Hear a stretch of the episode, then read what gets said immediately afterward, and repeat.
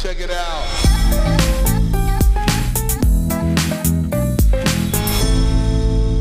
Hallo und herzlich willkommen bei Schaff dich glücklich, der Startup-Podcast für Entwickler. Benny, wie geht's? Hey Jurek, mir geht's gut und wie geht's dir? Mir geht's auch gut. Ähm, wir sind das erste Mal wieder nur zu zweit, seit Ewigkeiten gefühlt. Ich äh, erwarte, hätte eigentlich eine Kerze erwartet, irgendwie so ein, so ein schönes Candle. Es fühlt sich, mal wirklich Spaß beiseite, es fühlt sich irgendwie ein bisschen anders an. Irgendwie, wir hatten jetzt echt eigentlich nur Gäste, oder? Durch die Bank weg. Wir hatten durch die Bank weg Gäste und ich freue mich tatsächlich brutal. Also, ich habe mich, also Gäste finde ich, ich finde es immer cool, aber gleichzeitig ist es natürlich auch immer anders, mit jedem Gast unterschiedlich. Und ich freue mich jetzt wirklich wieder mal so eine Aufnahme zu haben, wo wir nur zu zweit sind, wo man sich nicht so drauf konzentrieren muss, dass man dem anderen ins Wort fällt, weil zu zweit ist es super simpel. Ist richtig. Und irgendwie ist zu zweit äh, so besonders wie davor mit Gast. Ja, weil wir wirklich, wir haben wie oft mit Gast aufgenommen jetzt? Fünfmal? Ich glaube. Oder viermal? Ist auch egal. Ich glaube, anyway. Genau. Auf jeden Fall, ich hab Bock, ich hab Bock, ich hab, ich hab auch Bock. Bock. Und es gibt Themen. Hast du Themen dabei? Ja, ganz viele. Viele. Aber ich glaube, wir kommen gar nicht so wahnsinnig weit, weil du möchtest über Clubhouse reden. Ach so, ja, aber das äh, hat jetzt keine Eile. Also, was heißt, ich möchte über, über äh, Clubhouse reden? Das ist einfach ein super spannendes Thema, weil halt ein neues Produkt, das auf dem Markt ist und die Art und Weise, wie es vermarktet wird, finde ich spannend. Was es macht, finde ich spannend. Eigentlich finde ich alles spannend dran und es hat Potenzial, dass man ein bisschen drüber quatschen kann. Ja, und dann habe ich noch ein anderes Thema. Ach, lass uns doch damit mal anfangen und dann schauen wir mal, wo wir enden und dann können wir in das nächste Thema gehen. Alles klar. Oder? Dann straight in. Jurek, was ist Clubhouse? Ähm, eine App, die es geschafft hat, Hype zu generieren, um Audio live Recording Sharing. Also das heißt, im Grunde genommen ist man wie in einem virtuellen Podcast die ganze Zeit. Oder wie in einem Videocall ohne Video. So kann man es wahrscheinlich noch Oder besser halt in fassen. einem, oder halt in einem, in einem Live-Podcast sozusagen. In einem schlechten Live-Podcast, ja. In einem schlechten Live-Podcast, wo du die Möglichkeit hast, die Hand zu heben und am Podcast auch noch teilzunehmen. Genau, was du aber auch bei Instagram Live etc. schon kannst. Also das, deswegen finde ich, ah, ich finde es schwierig, muss ich tatsächlich sagen. Okay, jetzt haben, wir, jetzt haben wir, was kann Clubhouse mal geklärt? Also, ich fasse nochmal ganz kurz zusammen. Es ist äh, ein Live-Podcast, ein Audio, ein Audio-Social Network eigentlich, oder? Ein Au Audio-Only Social Network. Kann man das so zusammenfassen? Ja, will ich schon so Und sagen. es ist irgendwie dadurch, ich weiß nicht, ob es dadurch entstanden ist, aber es ist mega gehypt und einfach vielleicht aufgrund der Tatsache, dass man nur reinkommt, wenn man von jemand anderem beworben wird, beziehungsweise wenn jemand anderes seine zwei Einladungen dafür nutzt, dich reinzulassen. Genau. Und man bekommt tatsächlich auch mehr. Also die, man bekommt am Anfang zwei, ich habe jetzt nochmal drei bekommen vor zwei Tagen oder so. Also man bekommt dann nach und nach auch wieder mehr, um noch weitere Leute einzuladen. Ich glaube, das ist so ein bisschen, da fängt es schon an. Also was sie richtig gemacht haben, ist, sie schaffen es sehr, sehr gut, eine künstliche Verknappung herzustellen, die eigentlich ja nicht existiert bei einem Software-as-a-Service-Produkt, sage ich mal in Anführungszeichen. Und Ja, stimmt, stimmt, auf jeden Fall gebe ich dir recht. Nur, ich weiß auch nicht, also eine, eine künstliche Verknappung bringt dir ja noch nicht direkt User. Ja, auch das stimmt. Ähm, aber das ist jetzt ja nicht die erste Plattform, die sozusagen mal kurzzeitig total gehypt war und dann einfach wieder in der Versenkung verschwunden ist. Und ja, gerade habe ich so ein bisschen das Gefühl, auch wenn das, also ich, also ich möchte nicht sagen, dass das Ding auf jeden Fall floppen wird, aber ich bin mir auch nicht sicher, ob es, also es muss noch im Ganzen, also nicht alles ist schon hinter oder ist schon gelöst in dieser Plattform. Also gerade was irgendwie äh, valuable Content angeht, etc., finde ich es zurzeit noch sehr schwierig. Es gibt super, also zumindest die Talks, die ich angezeigt bekomme, sind eigentlich mehr warme Luft als irgendwie richtig sinnvoll. Äh, Schwierig, wann die beginnen und wann sie enden. Also du hast irgendwie gar keinen Überblick. Du kommst praktisch irgendwann in diesen Raum rein und hast immer so das Gefühl, du musst jetzt ja zu jeder Zeit jeden abholen. Von daher, ja, ob das wirklich so ein Live-Podcasting wird, sei mal dahingestellt, aber es ist zumindest mal so, ich behaupte, es ist deswegen so cool, weil zu Corona-Zeiten du einfach gerade keine Möglichkeit hast, so zu socialisen, wie es dort eben möglich ist. Ja, also ich muss auch ganz ehrlich sagen, bei mir der einzige Grund, warum ich es mir angeschaut habe und mehr als angeschaut habe ich es dann am Ende des Tages auch nicht, ist, ich wollte von Anfang an mal dabei sein, wenn sowas in Anführungsstrichen Größeres entsteht. Ich wollte einfach mal sehen, was da passiert und einfach von Anfang an dabei sein. Vielleicht ähm, schon die ersten Follower finden, sammeln, um einfach ja, so einen so Anfang zu nutzen, um vielleicht auch unseren Podcast zu promoten oder mich selbst zu promoten oder keine Ahnung, einfach wirklich mal mit dabei sein. Es ist aber nun so, dass ich schon nach, ich habe zweimal Nutzen, dreimal Nutzen einfach so komplett das Interesse daran verloren habe. Also es ist einfach so, ja, ich, ich bin eh nicht so der Hype-Typ. Also wie gesagt, ich, ich hätte es jetzt mal gerne, also erlebt und mitgenommen, aber es interessiert mich halt tatsächlich nicht so richtig. Ja, also das ist so ein bisschen das Problem, behaupte ich, was die Plattform oder was heißt das natürlich auch der Reiz, es wird nichts nirgendwo gespeichert. Sprich, du kannst einfach nur, du bist entweder dabei oder bist nicht dabei. Es ist wieder so ein Fear of Missing Out da. Es ist anders wie ein YouTube-Video, was du einfach rund um die Uhr angucken kannst. Es ist anders wie ein Podcast, den du rund um die Uhr angucken kannst. Was alles seine Vor- und Nachteile hat. Also ich behaupte das. Ich finde deswegen Podcasts schön, weil ich sie eben dann anhören kann, wenn mir das passt. Und bei Clubhouse ist es so, das musst du anschalten wie früher das Fernsehen. Ähm, es findet entweder jetzt statt oder halt nicht. Und du kannst aber tatsächlich im Vorhinein auch selten sagen, ob es jetzt gut oder schlecht wird. Hast du eigentlich über Clubhouse ein bisschen recherchiert? Ich muss gestehen, bei mir ähm, bezog sich die Recherche darauf, was macht es und warum ist es so interessant. Aber was mich irgendwie interessieren würde, ist, wo kommt's her? Weißt du das zufällig? Ähm, nee, weiß ich nicht. Ich glaube aber tatsächlich, es ist aus dem Silicon Valley oder dort basierend. Ja, also das Einzige, was ich weiß, ist, es kommt eben nicht aus Deutschland. Es wird jetzt von einem, von einem deutschen Team gemacht. Ich habe mir da jetzt keine Namen rausgeschrieben, aber es sind dann eben ja so, so ähnlich wie, wie ein Franchise, würde ich es mal bezeichnen. Einfach zwei zwei Gründer, die das hier übernommen haben und gesagt haben, okay, das machen wir jetzt in Deutschland groß. Aber wo es dann am Ende des Tages herkommt, weiß ich nicht. Das hätte mich jetzt einfach interessiert, ob die, die Marketingstrategie, die sie hier fahren, ob die auch äh, dort geklappt hat, wo es, also sagen wir mal jetzt, die kommen aus dem Silicon Valley, ob auch in den Staaten diese, diese Marketingstrategie funktioniert hat und ob sie die einzige Strategie ist, die sie gefahren haben, sozusagen keine Ahnung, die Firma im Hintergrund heißt, ich habe es mal gerade gegoogelt, Alpha, Alpha, Alpha, Alpha Exploration.co Incorporated. Sprich, das ist auf jeden Fall keine deutsche GmbH in dem Sinne. Muss irgendwo in Amerika beheimatet sein, schätze ich mal. Und ja, ich finde, also, ja, genau. Also, so viel zum Thema Clubhouse. Ich glaube, so wahnsinnig viel spannender wird es dann auch nicht.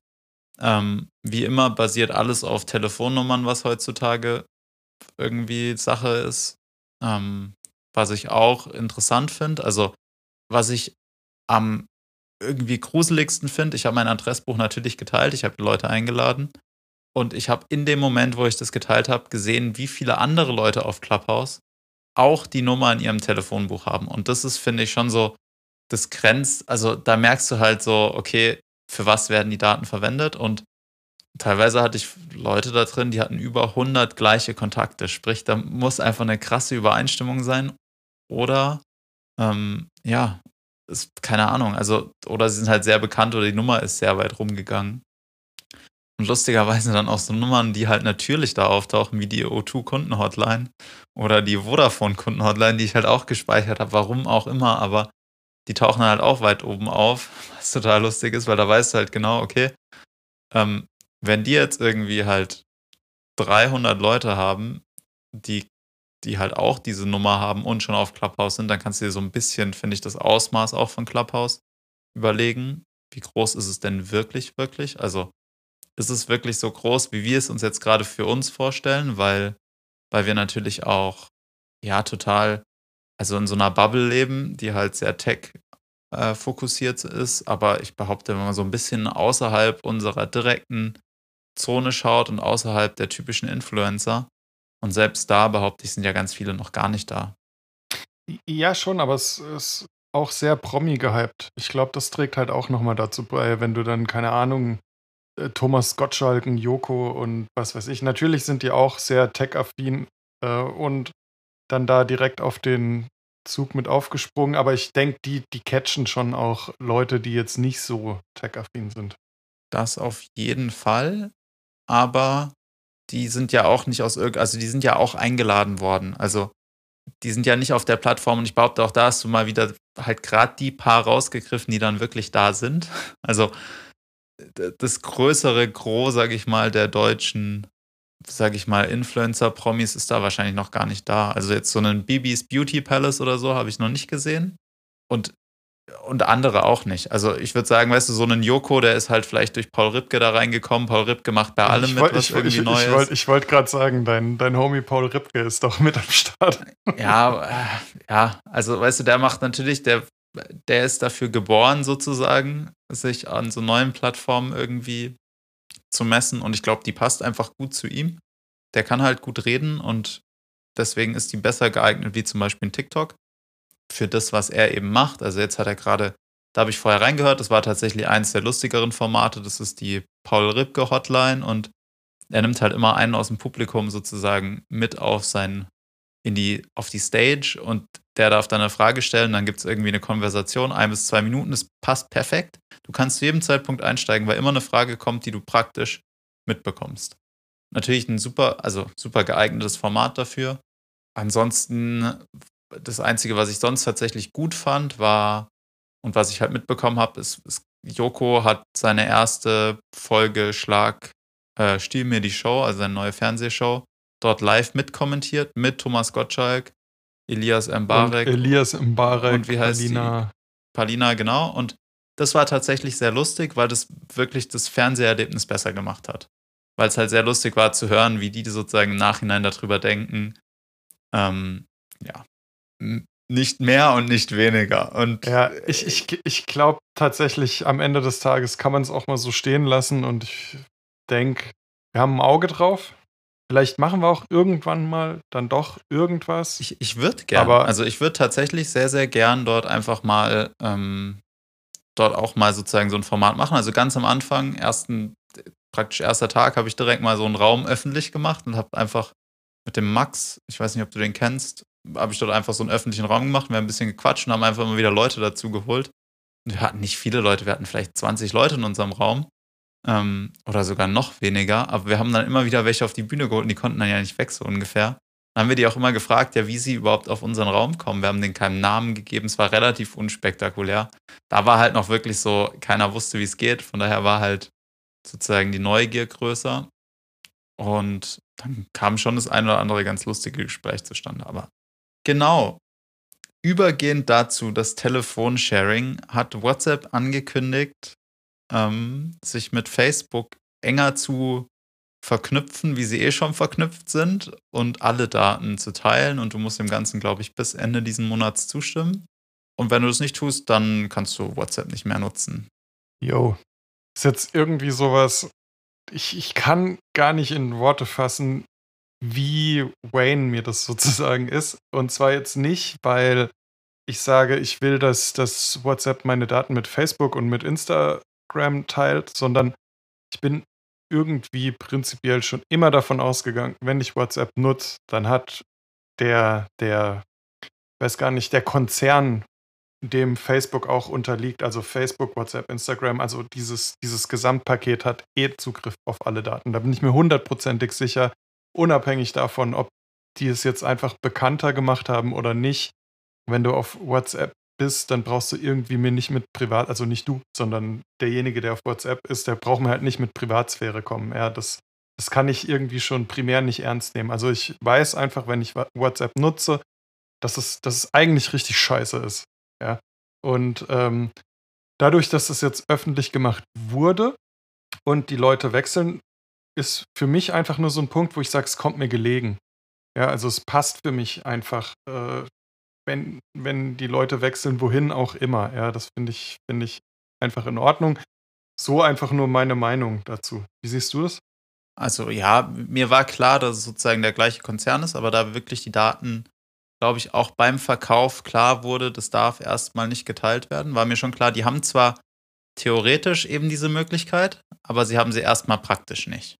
Also, sie dürfen die Daten nicht zusammenlegen und weil ich sozusagen, weil Face, also Facebook ist ein öffentliches Medium und WhatsApp ein sehr, sehr privates im Vergleich. Wenn sie die Daten jetzt zusammenlegen dürfen, dann bringen sie einen viel, viel, viel privateren Teil von meinem Tun sozusagen zusammen mit einem sehr viel öffentlicheren. Und deswegen ähm, finde ich es nicht so egal und finde auch tatsächlich, dass sie sich, also ich verstehe den, ich verstehe den Move nicht. Also man muss doch verstehen, dass, also der Schaden, den sie angerichtet haben dadurch, ist ja viel, viel, viel größer wie der Nutzen, den sie dadurch gewinnen, in der, meinen der, Augen. Der Move ist ultra dumm also zumindest sehr teuer erkauft für das, was sie dafür bekommen, weil sie natürlich damit den Weg freigemacht haben für andere Plattformen. Also sich selbst in die Obsoleszenz zu begeben und in dem Wissen zu sein, dass es sicher nicht nochmal irgendwie die Möglichkeit gibt für sie, eine weitere Firma aufzukaufen, weil das wird von allen Behörden dieser Welt blockiert werden. Ähm, plus die, jede Firma, die sich denen verkauft, wird sozusagen sofort ähm, ein so schlechtes äh, Licht gedrückt, genau. Ja, aber mal abwarten, weil ich glaube, die Mehrheit der, der Nutzer geht da einfach hin und sagt, ja, alles klar, hier, nimmt meine Daten, mir doch scheißegal. Und das, das interessiert die nicht. Glaube ich. Das ist eine Vermutung. Glaubst du? Ähm, ja, ich glaube es nicht. Also ich glaube tatsächlich, dass, und das ist, in Deutschland ist man sehr, sehr WhatsApp-abhängig. Ich glaube, in Amerika gibt es schon zwei ganz krasse Lager, weswegen auch ganz viele Leute ein iPhone haben. Ähm, iMessage. Die sagen einfach, iMessage funktioniert für alles und verwenden es einfach in ihren Familien und so weiter, weil halt jeder ein iPhone hat. Und wieso sollte man denn WhatsApp überhaupt dann verwenden? Funktioniert auf allen Geräten, ist tendenziell nutzerfreundlicher oder sehr ähnlich. Und von daher glaube ich, da ist schon, also das ist auch ein sehr deutsch geprägtes Thema, dass halt WhatsApp hier wirklich sozusagen so ein Alleinstellungsmerkmal hat. Ähm, aber ich glaube, auch hier sehe ich jetzt schon, dass immer mehr Leute wechseln und vor allem das ist ja so, da muss so ein Peak erreicht werden und dann, dann fällt das. Also der Moment wird kommen oder ich hoffe, dass dieser Moment kommt, wo einfach, wo es nicht mehr klar ist, dass du die Person über WhatsApp erreichst. Ja. Sondern wo einfach klar ist, okay, ich auch. Ja. die kann ich in Signal erreichen, was zurzeit, glaube ich, so ja. die, die zweithöchst oder die Plattform ist, wo hingewechselt wird und wo auch manch einer aus der Tech-Bubble schon sehr ähm, auch proaktiv für wirbt. Zum Beispiel Elon Musk wirbt sehr stark dafür, dass man zu Signal wechselt. Natürlich auch aus eigenem äh, Interesse, aber ja, also ich behaupte, dass einfach, wenn, wenn da die fünf Kontakte sind, die, mit denen ich am meisten Kontakt habe, und ich lasse und ich tue sozusagen die Kommunikation dahin ziehen, dann werde ich bei WhatsApp die Push-Notifications ausschalten, weil das mache ich rigoros, also mache ich bei fast allen Apps, die ich einfach nicht regelmäßig nutze, weil mich die nerven. Mhm. Und dann bin ich praktisch nicht mehr erreichbar in WhatsApp. Selbst wenn ich die App noch habe. Aber damit hat Facebook sozusagen alles verloren. Also die Attention wird, werden sie dann nicht mehr bekommen. Und ich frage mich halt wirklich, welcher Gedanke hinter dem Move steckt. Irgendwie, ich kann mir nicht vorstellen, dass sie damit nicht gerechnet haben. Das, das übersteigt einfach meine Fantasie und ich bin da wirklich gespannt, was dahinter steckt. Naja, also mit viel Glück werden die Leute noch einmal auf Allow drücken und die Daten sind genug wert, dass es es wert war. Also das ist ja so ein, die werden sich schon was ja, dabei gedacht haben. Irgendwie, ich weiß auch nicht, wann warst du das letzte Mal auf Facebook? Ähm, gar nicht so lange her tatsächlich, weil wir einen Abi-Treffen eigentlich dieses Jahr hätten. Zehn Jahre Abitur und tatsächlich findest du die Leute am ehesten auf Facebook. Okay, also ich war locker so vor einem halben Jahr mal auf Facebook. Oder ja, es, es ist, ist, auf jeden Fall wahnsinnig lang her und es ist drei Monate her nicht. bei mir, so ungefähr. Hey, nachher ist halt irgendwie Facebook gerade mega auf dem absteigenden Ast. WhatsApp, gut, das, das ist eigentlich schon eine Maschine. Und Instagram sowieso. Aber ja, vielleicht ist halt irgendwas geplant noch mit den Daten zusammenlegen, um da noch irgendwie nochmal fett Kasse zu machen oder so, aber das ist eigentlich fast, eigentlich fast schon zu ähm, verschwörungstheoretisch. Nur, ja, wer weiß. Ja, also ich behaupte, aus diesem Konglomerat oder aus diesen drei Apps würde ich WhatsApp mit Abstand am wertvollsten für die einschätzen. Da liegt am meisten Value drin, gerade was Geschäfte angeht. Also die haben ja auch WhatsApp for Business inzwischen und, Mhm. und zum Beispiel habe ich den letzten, ähm, das letzte Anliegen mit den Stadtwerken hier in München über WhatsApp gelöst. Also richtig geil. Ja. Das war einfach ein echt, war eine gute Experience und die bezahlen WhatsApp dafür, dass sie diese Plattform nutzen dürfen und zwar nicht zu wenig. Und dann wiederum weißt du halt, dass das zurzeit das Wertvollste ist, was sie haben. Ähm, Instagram behaupte ich, wird immer Konkurrenz haben. Auf, egal ob das jetzt ein Clubhouse ist oder ein TikTok oder das nächste große Social Media Network. Ähm, das ist irgendwie viel stärker umkämpft wie dieser Messaging-Markt oder was heißt viel stärker umkämpft. Da kannst du leichter wechseln, weil da geht es mehr um den Konse Content, den du konsumierst und nicht darum, mit wem du interagierst, also mit welchen Ja. direkten Kontakten. Also wie gesagt, Familie oder die fünf Kontakte, mit denen ich am meisten Kontakt habe, die bestimmen, auf welcher Plattform ich hauptsächlich. Richtig. Und das ist halt irgendwie Bin- der Messaging-Markt, der ist ja, der ist ja auch sehr regional bestimmt. Wenn du, wenn du nach China gehst, da ist, glaube ich, WeChat oder so Ja. heißt das, ist da der absolute Shit. In Amerika, wie du, wie du, wie du schon gesagt hast, iMessage und WhatsApp. Europa ist wahrscheinlich WhatsApp, würde ich jetzt mal behaupten. In Japan hast du Line. Aber ja, also mit WhatsApp hast du halt schon echt viel abgedeckt. Das stimmt auf jeden Fall. Ja, von daher, es bleibt spannend und da habe ich so ein kleines anliegendes Thema und zwar ICQ kommt wieder zurück. Ist wieder zurückgekommen. Hey, da mache ich echt Werbung. Seit über einem Jahr mache ich Werbung für ICQ und jetzt kommen die um die Ecke hier plötzlich. Also dann will ich aber echt beteiligt werden. ICQ, die Erzähl inzwischen mal. zu Mail.ru gehören, also irgendeinem russischen Konzern, nehme ich mal an, Krass. ähm, sind zurück und machen jetzt natürlich, die rühren sozusagen oder machen viel Werbung, weil, weil halt gerade dieser Move von WhatsApp und Facebook kam. Und ich habe mir die App tatsächlich runtergeladen. Ich, hab, ich möchte mein Adressbuch nicht teilen. Ich habe mir schon überlegt, ob ich es irgendwie schaffe, ein, ein zweites Adressbuch mir zu machen und das irgendwie, also irgendwie denen nur zwei Fake-Nummern zu geben und dann einfach mal zu gucken, ob das funktioniert, weil ich habe irgendwie keine Lust, alle meine Kontakte mit denen zu teilen. Mm, Aber ja, und man kann irgendwie Chaträumen oder so Gruppen beitreten. Also es ist wirklich so ein bisschen wie ICQ früher auch war. Also es hat diesen Charme Ja. behalten. Vor allem möchte ich die Push-Notification oder die Notification haben, wenn mir wer schreibt. Ob das auch dieses Oh, Oh oh. oh ist oder ob die sich das, ob die sich da weiterentwickelt haben. Das heißt, Ja, also, also wenn, das wäre ja der größte Fail. Also ich sag mal so, jeder, der sich jetzt nochmal bei ICQ, der macht das ja auch aus gewissen Nostal Nostalgiegründen. Und wenn dann nicht dieses typische Oh oh kommt, ich glaube, das wäre mega Fail. die Frage ist, wer von den Nutzern, die früher dieses Oh oh hatten, ist jetzt wirklich sozusagen der, ist es die relevanteste Zielgruppe, die du jetzt erreichen willst? Oder musst du eigentlich die Zielgruppe, die WhatsApp oder die eigentlich sozusagen nach ICQ kam, versuchen irgendwie Ja, zu bekommen und die haben gar keinen Bezug zu einem Oh oh und finden es vielleicht total scheiße. Stimmt. Aber es bleibt. I don't know. I don't know, I don't know either. Aber auf jeden Fall, melde dich da mal an. Wir, scha wir schaffen das, dass wir uns da irgendwie so gemeinsam connecten. Ah ja, klar. Also ich habe es mir auch als App schon runtergeladen, aber dann äh, hole ich es mir mal noch aufs Handy. Ja, genau, du musst die aufs Handy holen. Dann hat die so einen ICQ-Button. Ja, so viel mehr habe ich eigentlich nicht zu erzählen. Hast du noch ein Thema mitgebracht?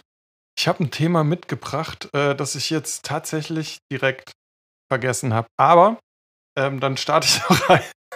einfach. Nein, wirklich, ich hatte jetzt gerade die ganze Zeit was im Kopf und wollte dich eigentlich die ganze Zeit drauf ansprechen und dann war es weg. Was ich ansprechen wollte, und das ist auch gleichzeitig mein Link der Woche, und zwar ein deutsches Unternehmen, das es zum Unicorn geschafft hat. Hast du das mitbekommen? Falls nicht, egal. Also Unicorn, sobald ein Unternehmen, ich glaube, die eine Milliarde Bewertung überschritten hat, ist es ein Unicorn. Ist das richtig? Äh, ja, Ja, per se erstmal ist schon, einfach richtig so. Ja, wenn nicht, kann man mich dafür äh, strafen, Lügen strafen, aber so meine Auffassung vom Unicorn. Und es gibt ein deutsches Unicorn und das heißt Mambu. Und es ist jetzt nicht so ein, so ein ähm, richtig, richtig deutsches Unicorn, weil es halt tatsächlich sehr global agiert, aber ich würde jetzt einfach mal behaupten, ohne wirklich in die tiefste Tiefe recherchiert zu haben, dass der Hauptfirmensitz hier in Deutschland ist. Und jetzt erstmal die Frage an dich. Ich, Habe ich gerade schon gefragt, kennst du Mambu? Ähm, ich, ist jetzt unfair, du hast den Link leider zuvor gepostet, sprich, ich habe natürlich ein bisschen gucken können, was die machen. Ah, okay. Ähm, mir waren die unter dem Namen kein Begriff. Ich kann sein, dass die vor kurzem den Namen geändert haben. Mir war das Geschäftsmodell oder was die machen bekannt, ähm, weil ich N26-Kunde bin seit sehr, sehr langer Zeit und mich interessiert hat, wie das Ganze funktioniert. Genau. Aber erzähl doch du ja, mal. genau. Nee, aber wie du gerade eben schon erzählt hast, es ist die Technologie unter N26, also dieser, dieser Bank, die man, die man doch kennt. Und es ist nicht nur N26, also es hat mich dann echt erstaunt, auch wie ich es gehört habe. Es ist Check24, ich glaube Santander, also auch, weil man dann im ersten Moment denkt man, okay, eine Technologie für eine Bank wie N26, ja, und du denkst dann direkt so, okay, neu, geil, ähm, nimmt nur die, die neue Generation von Banken, möchte ich jetzt mal ähm, nennen.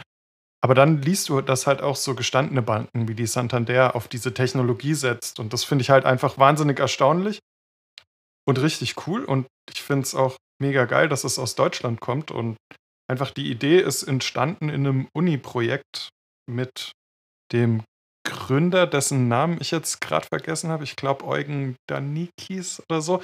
Ich weiß es nicht ganz genau. Auf jeden Fall hat er studiert im Ausland mit und hat dort ein Projekt gemacht mit zwei anderen und da ging es um so eine Banking-Lösung. Und darauf basierend sind die dann eben auf die Idee gekommen, hey, lass uns einen Software as a Service bauen, der eben genau diese, diese Transfers, dieses ähm, in der Cloud-Banking, ich also am Schluss, mich, die machen ein AWS für Banking. Also die machen einfach Cloud genau. Banking genau. possible. So ungefähr. Ja, also Cloud Banking, genau. Und ja, und jetzt ist es eben eins der, der besten Tech-Unternehmen in, in Deutschland. Und das finde ich einfach, ich finde es einfach erstaunlich, weil man hört dann immer so diese, diese ganzen Größen im Vordergrund und im Hintergrund wächst quasi etwas noch Größeres. Finde ich mega geil.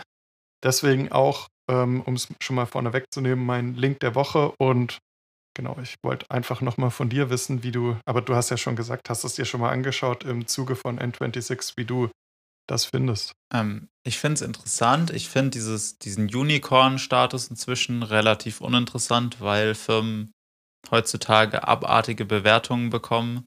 Ich glaube, Personio hat die Bewertung auch letzte Woche gerade bekommen, weil sie eine Funding Round geschlossen haben und als Unicorn bewertet werden.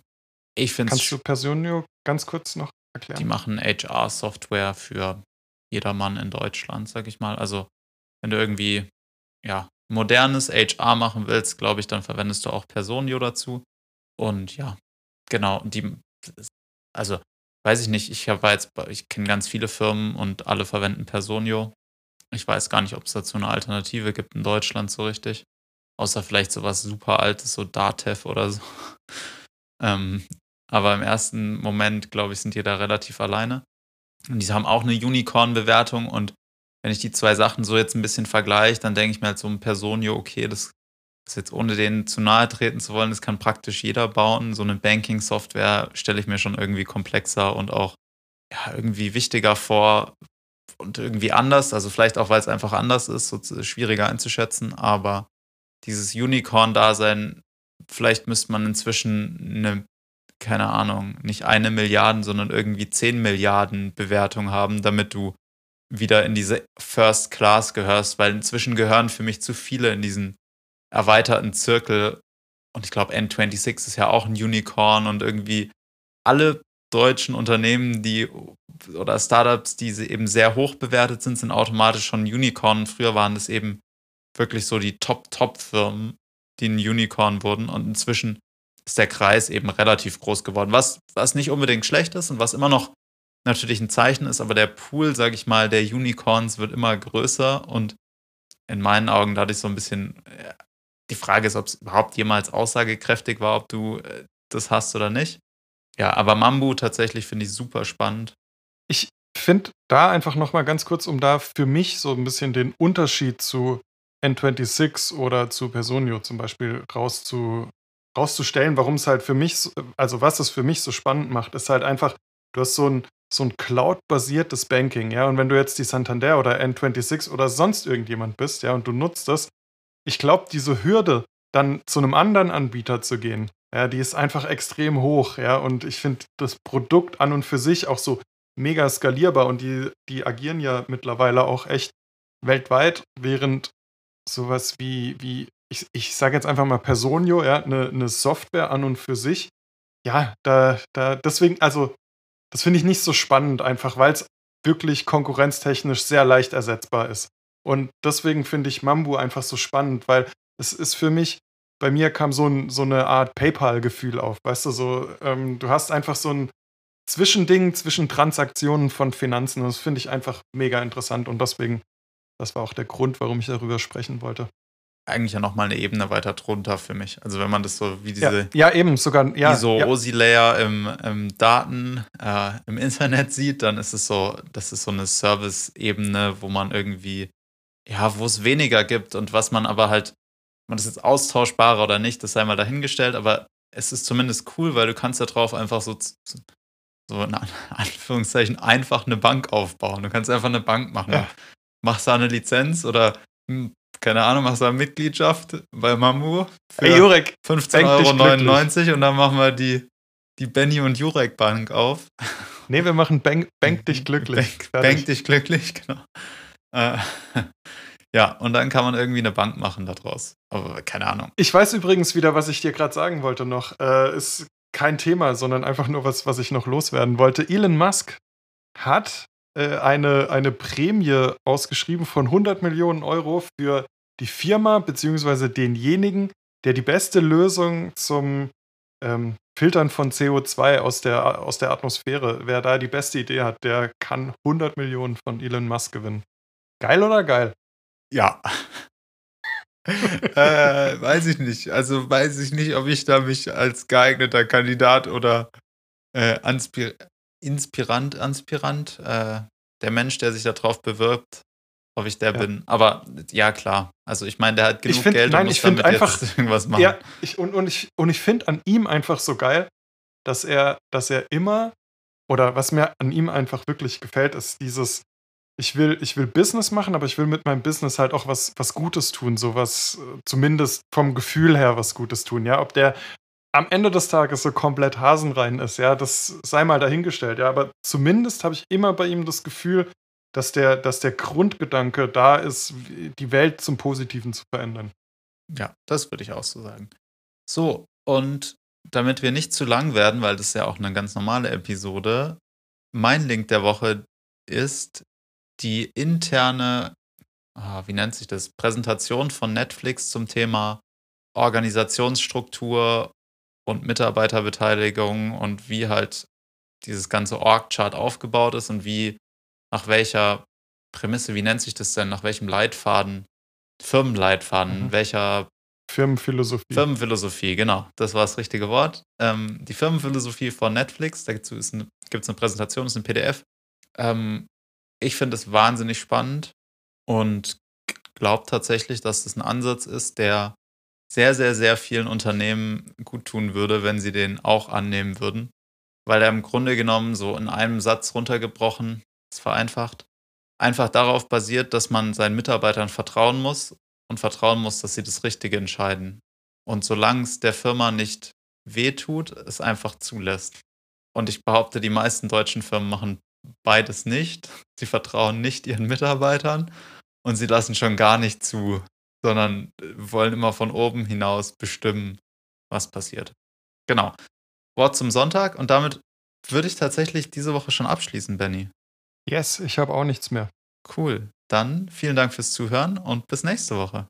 Bis nächste Woche. Ciao, ciao. Ciao, ciao.